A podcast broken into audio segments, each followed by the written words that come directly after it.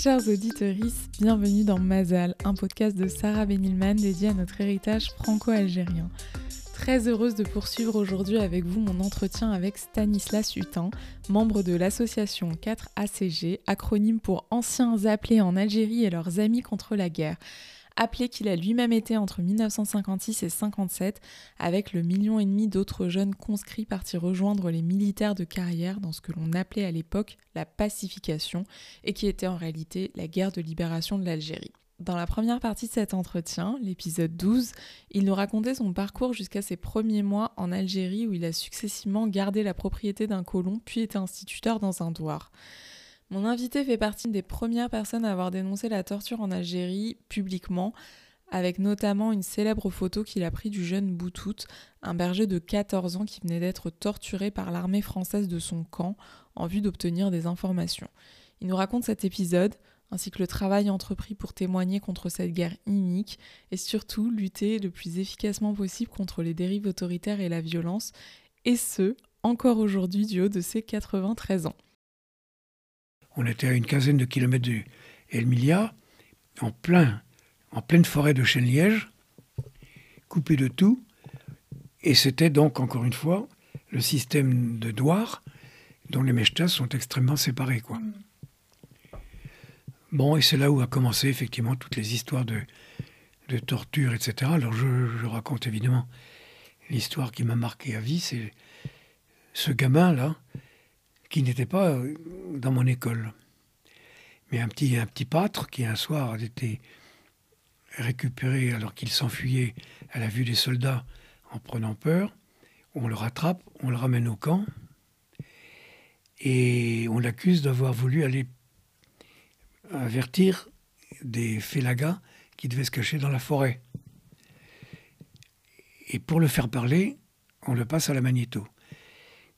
C'était 9 h du soir à peu près. j'étais presque endormi. J'entends des hurlements. J'ai cru que c'était des chacals qui avaient envahi le camp. Je suis sorti. Je me suis aperçu qu'on était en train de torturer dans la tente en face. Comme il y avait là deux prisonniers, il y avait le gosse et un vieux, je me suis dit non, c'est le vieux qui sont en train de torturer, c'est pas possible que ce soit le gosse. Et le lendemain, j'apprends qu'en fait, c'était le gosse. J'ai pris la photo. Et j'étais complètement mais révolté, à un point que j'ai fait une telle séance le lendemain matin que j'ai été quasi coupé de la hiérarchie. Et, mes amis me disaient, t'es complètement fou, tu vas passer au tribunal militaire. Je leur dis, comment moi passer au tribunal militaire pour cette histoire-là? Mais c'est eux qui vont passer au tribunal militaire. ben, il ne s'est rien passé. la hiérarchie s'est écrabouillée, s'est écrasée. Le gosse, on l'a gardé au camp. Il est devenu un peu la mascotte. On l'a gardé encore peut-être quoi, 15 jours, 3 semaines. Euh, j'allais lui donner à manger, on, ne discutait pas, il parlait pas arabe. Mais il était avec un autre de 18 ans avec qui parlait bien français et avec lequel je m'entretenais. Et moi, j'avais tout d'un coup, finalement, j'avais quasiment quartier libre de l'hierarchie, d'aller parmi les prisonniers, etc. Parce qu'ils disaient, putain, bon, on ne pourra pas l'empêcher de faire ça. Quoi.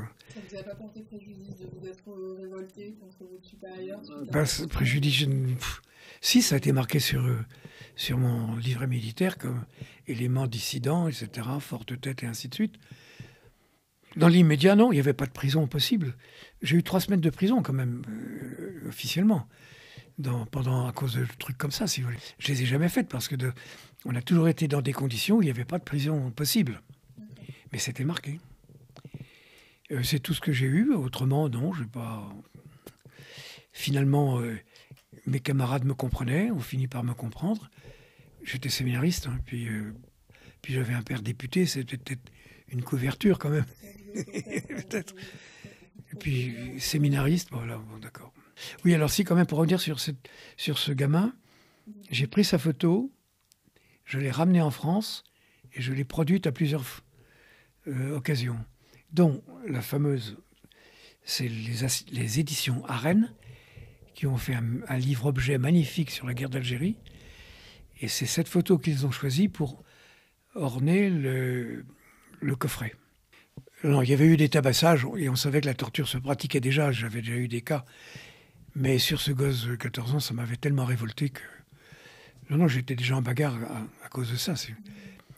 je pense pas, si vous voulez, que parmi mes camarades, aucun ne se soit jamais porté volontaire pour, euh, pour ce genre de choses.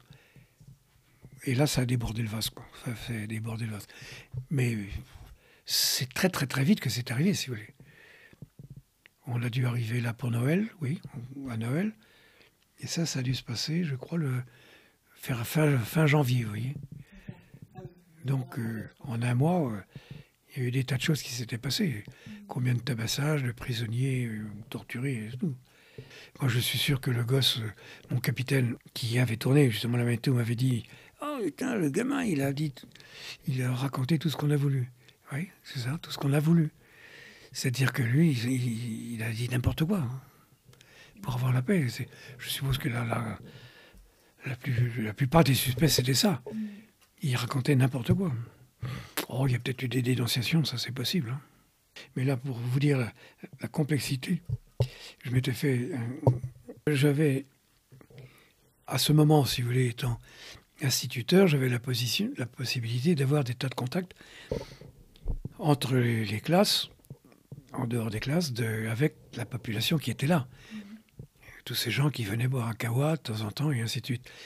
Et je m'étais fait amitié avec euh, ce qu'on appelait le conseiller, qui était manchot, dont j'avais le, le, petit garçon à l'école. Il était manchot parce qu'il était ancien tirailleur algérien et il s'était fait enlever un bras à la bataille du Mont Cassin en, Italie. Et j'ai appris des années, mais je ne sais pas combien de temps après, 40 ans après, quand j'ai repris contact avec d'autres euh, petits élèves que j'ai compris, que j'ai appris, qu'il avait été très contesté, ce, ce, gars, pendant, pendant la guerre elle-même. Il avait été considéré par le FLN comme un informateur. Donc vous voyez, alors que moi, il me paraissait, je dirais, complètement acquis à l'indépendance me racontant des choses pas possibles sur la colonisation. Bon. la guerre a aussi été marquée par la par. Euh, bah, bien sûr, mais euh, absolument. Puis elle allait savoir qu'est-ce qu'il y a de vrai là-dedans d'ailleurs. Est-ce que c'est pas des gens, des vengeances purement familiales? On en a tellement connu comme ça, nous, après la guerre. Bah oui, la libération. Vous vous rendez compte tous les règlements de compte mm. qui se sont faits à cette époque? Effectivement, tous les soirs, je, que ce soit dans la région qu'on vient de dire ou dans les Aurès ensuite, ou là dans les Aurès, j'étais complètement troufion de base. Je n'étais plus du tout instituteur. Il n'y avait pas la, fonction ne pouvait pas être opérante puisque on était beaucoup trop loin des villages. C'était un camp immense, bon, Bouamama. C'était le moment où on était normalement, euh, on devait être démobilisé. Donc normalement, on n'avait pas le droit de faire de, de partir en opération. J'y suis peut-être parti une ou deux fois au début, très rarement. Ensuite, bon, blocage, on ne pouvait plus partir. Mais mes, camarades s'ennuyaient tellement dans le camp, ne rien faire, qu'ils se portaient volontaires pour aller faire des opérations avec un autre euh, régiment de parachutistes qui, se, le camp avec nous. Et donc, eux allaient régulièrement, pour se dégourdir les jambes, pour faire du sport, en opération avec eux.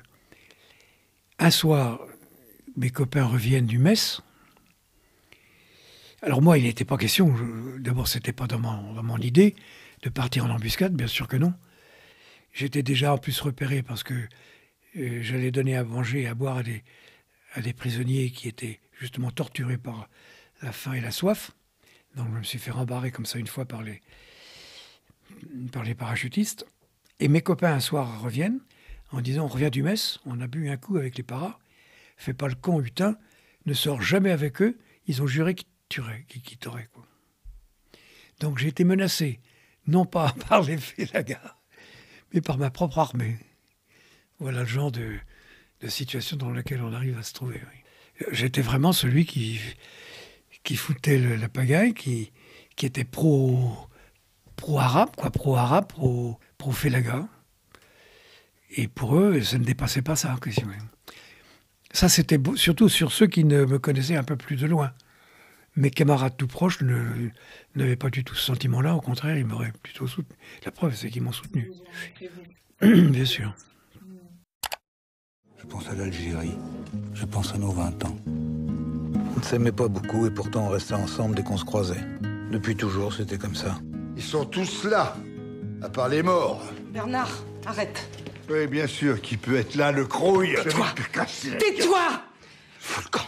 Tu ferais quoi si on t'empêchait de travailler? Tu ferais quoi si on occupait ton pays? On se bat pour la France. Je t'ai écrit tout ça. L'ennui des corvées, ceux qui buvaient jusqu'à ce qu'ils s'écroulent. Les tours de garde, le soleil qui tournait, la chaleur, la poussière. Mais le reste, non. Et les faits, ils sont où? Et je ferai jamais. Ça, on peut pas le raconter. Parce qu'il n'y a pas de mots pour raconter ça. C'était un extrait du film Des Hommes de Lucas Belvaux, sorti en 2020, avec les voix que vous aurez sans doute reconnues de Gérard Depardieu et de Jean-Pierre Daroussin, qui incarnaient ici deux anciens appelés en Algérie 60 ans plus tard. Et vous, ces mots, vous les avez trouvés pour raconter Stanislas Hutin dans votre journal, aujourd'hui devenu un livre préfacé par l'historien Pierre Vidal-Naquet. Comment cette écriture s'est passée de votre côté? J'écrivais donc euh, tous les soirs, je tenais un, un, carnet de bord. Je tenais mon journal. Et puis quand je suis rentré, j'ai un de mes camarades jésuites qui a sauté dessus, qui a commencé à le taper et qui l'a diffusé dans les communautés catholiques, de, et notamment celle de la Mission de France, parmi les communautés religieuses. Mars 50. Quand vous êtes rentré définitivement oui. en Algérie Je suis rentré en mars 56. Okay. Je fais le point là justement, c'est important. Et je pense que je suis un des tout premiers à avoir eu cette occasion de témoigner, si vous voulez, des, des, des dérives de l'armée.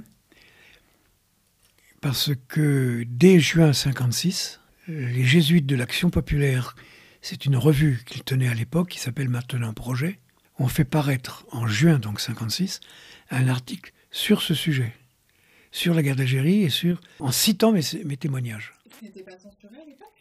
Ben non, pas encore. En 56, ils ont pu faire paraître ça, et je pense que c'est un des tout premiers, des toutes premières fois que les, que les témoignages ont pu paraître comme ça et comme vous dites non censurés. Parce que très vite ensuite le, le témoignage chrétien a été censuré au moment de la parution des comment dire du journal de, de Muller. Voyez ce, ce, chef scout qui a été tué en octobre 56 en Algérie. Oh ben, il a été tué à la guerre, quoi, comme, appelé. Et il avait écrit lui aussi un journal où ces lettres qu'il écrivait à sa famille, qui ont été publiées par une partie, du moins par euh, témoignage chrétien à l'époque, qui justement révélait tout cela. Là, témoignage chrétien a été censuré. C'était en, en, en octobre, au moment de la, mort de ce gars.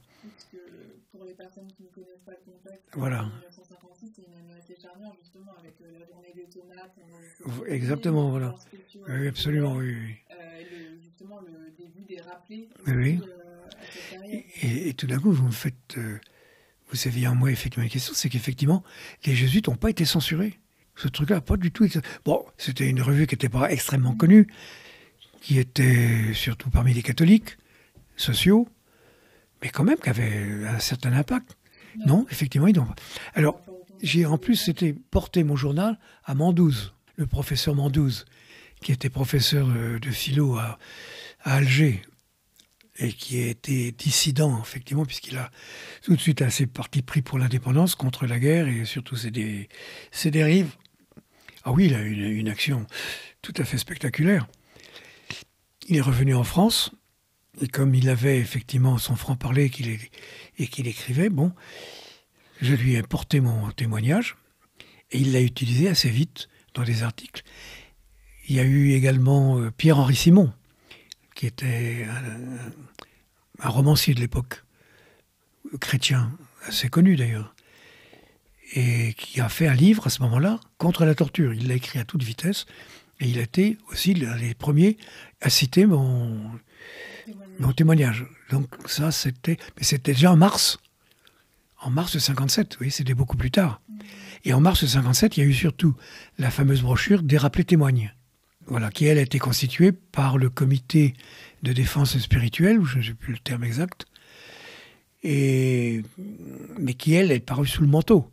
Il ne pouvait pas paraître comme ça. Déjà plus discret. Ah, bah, ah oui, à ce moment-là, assez vite finalement, et puis même mes supérieurs craignaient que la DST rapplique pour euh, me cueillir au séminaire. Hein. Alors, voilà, donc il y a eu, je dirais, ce témoignage explicite dès juin 56 par les jésuites, et puis ensuite, en 57, en mars 57, les prises de position de Pierre, Pierre Vidal-Naquet, de Bandouze, les, porteurs de valises, où ça commençait à remuer sérieusement, quoi. Et puis ce, fameux Les rappelés témoignes qui a quand même marqué à l'époque. Et puis témoignages chrétiens qui. Il y avait Domenac aussi qui qui s'est activé beaucoup. Puis d'autres, des journalistes, c'est connu à l'époque. Comment a été reçu le témoignage auprès de vos proches, de vos familles oh, bah, Avec une ouverture totale et puis euh, euh, comment dire, dans le, la réprobation absolue, si vous voulez, de, et la conscience que cette guerre était inutile, euh, horrible, et que on allait dans le mur, quoi. Je vous dis, mon père, à ce moment-là, a nettement réagi dans son journal, quand même, oui. Il m'a, il m'a pas, il a pas cité directement mes, mes affaires. Peut-être qu'à ce moment-là, il pensait que je serais censuré. Je, sur l'eau, on en a jamais évoqué ça, je ne m'en souviens pas souvenir. Et, euh, et, donc la guerre se poursuit, en plus euh, avec euh, l'année 1957 euh, particulièrement violente avec la bataille d'Alger. C'est ça, oui. Euh, vous êtes de retour en France. Oui, oui. Vous reprenez votre vie, vous reprenez ces ben, Je reprends les études, je reprends les, comment dire, les études de philosophie, de théologie. Continuez de suivre. Ah, bah, bien sûr, bon, bien sûr. D'autant qu'on avait quand même des tas de camarades, des tas de euh, qui, étaient, qui partaient régulièrement là-bas. Quoi. On a eu quand même plusieurs morts, nous-mêmes, dans notre propre. comment dire, chez les jésuites. Quoi. Il y a eu plusieurs tués. J'en connais, des, bah, j'en connais trois, dont l'un très très proche de, moi, oui. Qui d'ailleurs, lui, je me demande dans quelle mesure il n'aurait pas été tué, non pas par les Félaguins, mais parce que justement, il refusait certaines choses. On a eu de vagues échos comme ça qu'on n'a jamais pu vérifier.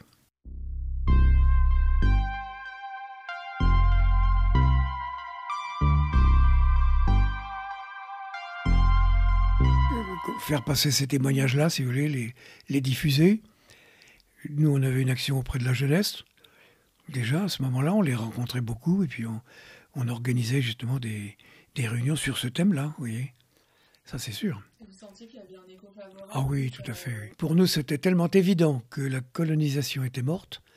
L'Indochine venait de s'effondrer. Euh, c'était les, les, bagarres qui, continuent, qui commençaient au Cameroun et, comme je vous disais tout à l'heure, et un peu partout. Et puis De Gaulle est arrivé avec quand même son idée de communauté, si vous voulez, qui, qui ont fait quand même énormément évoluer les choses et les esprits. Absolument, oui. Alors, si au moment du putsch, qu'on était tous dans la nuit à l'écoute de la radio pour savoir ce qui se passait, nous on était à Chantilly à ce moment-là. Le putsch des généraux du 21 avril 1961. Le, risque de, de, parachutage sur Paris des, ben, des parachutistes d'Alger. Et comme nous, on était tout près d'un aéroport, à Chantilly, je m'entends dire qu'on était prêt à sortir et. Ah oui, nous-mêmes, comme séminaristes, on était prêts à, faire le coup de feu. Je ne sais pas ce qui serait passé, là, vraiment. S'il y avait eu, s'il y avait eu un débarquement, je crois qu'il y aurait eu des oppositions très fortes. Hein. Ah oui, oui. celui-ci a été maté. Et, oui, contrairement à de nombreux appels en général qu'on retient souvent quand on lit des témoignages de personnes comme vous qui ont été appelées en Algérie, c'est un silence au retour. Euh, ah oui. bah, moi, j'ai eu cette chance d'être dans un milieu, si vous voulez, qui, qui était porteur et qui était demandeur, qui interrogeait, qui voulait savoir. Donc, euh, moi, je n'ai eu aucune difficulté, si vous voulez, et ça a été sans doute, euh, par rapport à beaucoup d'autres, une catharsis très positive. Quoi encore maintenant, si vous voulez, moi j'en connais qui, qui n'arrivent pas à vraiment parler de ça, quoi. 60 ans après. Ah oui, 60 ans après, parce que soit qu'ils ont été mêlés à des trucs glauques, soit qu'ils ont été vraiment traumatisés, quoi. Et, justement, parmi les actions vous entreprenez, c'est parce que nous sommes connus et que nous ben voilà. aujourd'hui, oui, oui. Euh, et votre implication dans l'association des anciens appelés et leurs amis contre la guerre, donc la 4 APG. Est-ce que vous pouvez nous en dire un peu plus? Eh bien, figurez-vous que c'est un Américain qui m'a annoncé l'existence de cette association. C'était le responsable pour le Maghreb de Human Rights Watch, pour lequel j'avais, j'étais intervenu à Jérusalem pour un colloque justement sur ces problèmes-là. Et au retour, il me dit, dis donc, Stanley, est-ce que tu sais, tu connais ces, anciens appelés qui sont en train de se regrouper Et puis voilà, il me raconte l'histoire. L'année de la fondation de l'affaire, en 2004. Alors c'est donc les quatre euh, paysans de la région d'Albi, du Tarn, qui au moment de toucher leur retraite à 65 ans, se sont dit cet argent-là, on n'en va pas. La pension, c'est-à-dire que la pension que le gouvernement octroie aux anciens combattants. Il n'est pas question qu'on touche à cet argent qui est l'argent du sang, l'argent de la guerre, etc. Bon. On a été pendant cette guerre des moutons, on n'a pas su réagir. Euh, il n'est pas question qu'on soit, soit payé pour ça.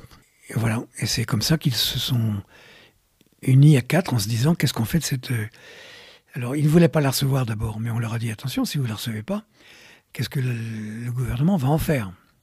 Des canons Alors, ils ont accepté de la, de la recevoir, de la toucher donc, mais de faire un pot commun pour, euh, avec cet argent, eh bien, travailler à des actions de paix. Et donc cet argent qui est l'argent du sang, etc., c'est quand même assez paradoxal. C'est ça que moi je dis toujours c'est qu'on a été payé, on, serait payé, on est payé par cette pension pour avoir tué pour avoir pris le risque d'être tué soi-même. On est payé pour ça. Moi, je considère que non, c'est irrecevable. Donc voilà. Et alors cet argent, ben, chaque année, on le redistribue à des associations, euh, des associations qui sont des associations culturelles, sociales, de développement et ainsi de suite, qui, sont des chemins de la paix, quoi. Et alors, on intervient beaucoup en milieu scolaire, ça on y tient énormément. On essaie de, comment dire, d'inculquer à la jeunesse l'esprit de résistance que nous, peut-être, pendant la guerre elle-même, on n'a peut-être pas su justement suffisamment, euh, comment dire, mener. L'esprit de résistance à toute forme de violence, quelle qu'elle soit, de forme résistance à toutes les déviations de la société qui est la vôtre. Et inventez pour vous-même les chemins du plus jamais ça. Mais c'est à vous que ça appartient maintenant, vous les jeunes. Nous, c'est trop tard. On, va disparaître. Donc voilà, c'est ça. On, va chez eux et on ne les rencontre pas uniquement pour nous raconter. Quel est l'intérêt de raconter Sinon, de faire jaillir de, de cette guerre, de son atrocité, de son inanité, justement les qu'est-ce que l'on peut en tirer comme enseignement pour justement que ça n'arrive plus? Alors autant se pencher sur ce qui fait votre environnement immédiat et savoir comment résister à euh, tout ce qui risque de se de se passer quoi, enfin, dans, dans ce domaine de la violence. D'une certaine manière, repenser la soumission à l'autorité et oh, Exactement, absolument, oui. Exactement, absolument. Voilà, on résistait à tout ce qui risque de mener justement à des affrontements. On sent que ça les touche, absolument. Et qu'est-ce que vous avez de leur connaissance sur le conflit franco-algérien, sur la guerre de libération? Est-ce qu'ils partaient déjà avec un, certain savoir ou, euh, vous aviez eu la sensation de leur apprendre oh, Je pense que la plupart, sauf ceux qui ont une attache quelconque mmh. avec l'Algérie, euh, c'est des choses qu'ils ignoraient complètement. Quoi. C'était pas du tout dans leur axe de, pensée, si vous voulez. Aucune formation politique à ce genre de truc. Merci beaucoup. Euh, serait le message que vous auriez envie d'envoyer à nos auditeurs et auditrices euh, Quel conseil pour les nouvelles générations? Oh bah Pour moi, c'est très simple. C'est bien ce que ce qu'on était en train de dire. C'est comment que, je dirais, le contre la guerre, le contre la violence est d'abord, comment dire, un devoir, je dirais, de formation, d'éducation, de formation, d'information. Et, voilà, donc ça commence tout, de suite. Les parents doivent être conscients justement de, l'importance que revêt leur, euh, leur éducation dans ce domaine justement de, de, la contre-violence. Enfin, voilà. Moi, c'est ça que j'ai envie de dire à tous ceux que je vois. C'est si vous ne voulez pas la guerre, eh ben, travaillez pour la paix et entraînez-vous à bâtir une, une, une culture de la paix. Voilà. C'était Mazal, un podcast de Sarah Benilman dédié à notre héritage franco-algérien, peu connu alors que si important aujourd'hui en France. Mazal est disponible sur toutes les plateformes d'écoute et présent sur Facebook, Twitter, Instagram et LinkedIn. N'hésitez pas à partager autour de vous et à me faire part de vos retours, je suis toujours très heureuse de les lire. A très bientôt et merci pour votre écoute.